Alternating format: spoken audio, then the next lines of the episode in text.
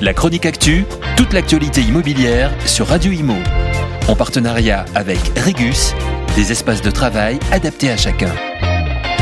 Le 11 juillet dernier, 11 organisations patronales du bâtiment et des travaux publics ont signé une déclaration commune de solidarité de filière aux côtés de l'État. Le but étant d'aider la filière de la construction à supporter les effets des pénuries de matériaux, de la hausse de leurs coûts, ainsi que de celle des prix de l'énergie. Cette initiative se veut le prolongement concret de la mise en place mi-2021 d'un comité de crise réuni autour des services de la médiation des entreprises reprises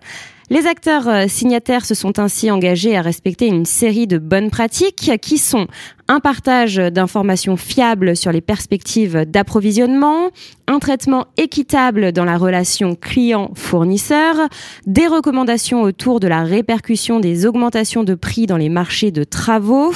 l'aménagement des conditions d'exécution des marchés, la prolongation ou la suspension des délais d'exécution des marchés, les conditions euh, financières des marchés et les aides à la trésorerie des entreprises de travaux, et enfin le recours à la médiation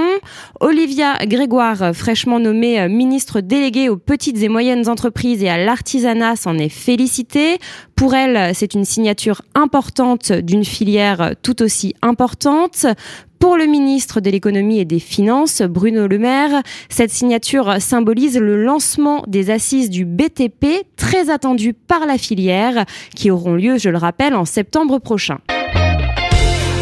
La chronique actu, toute l'actualité immobilière sur Radio Imo.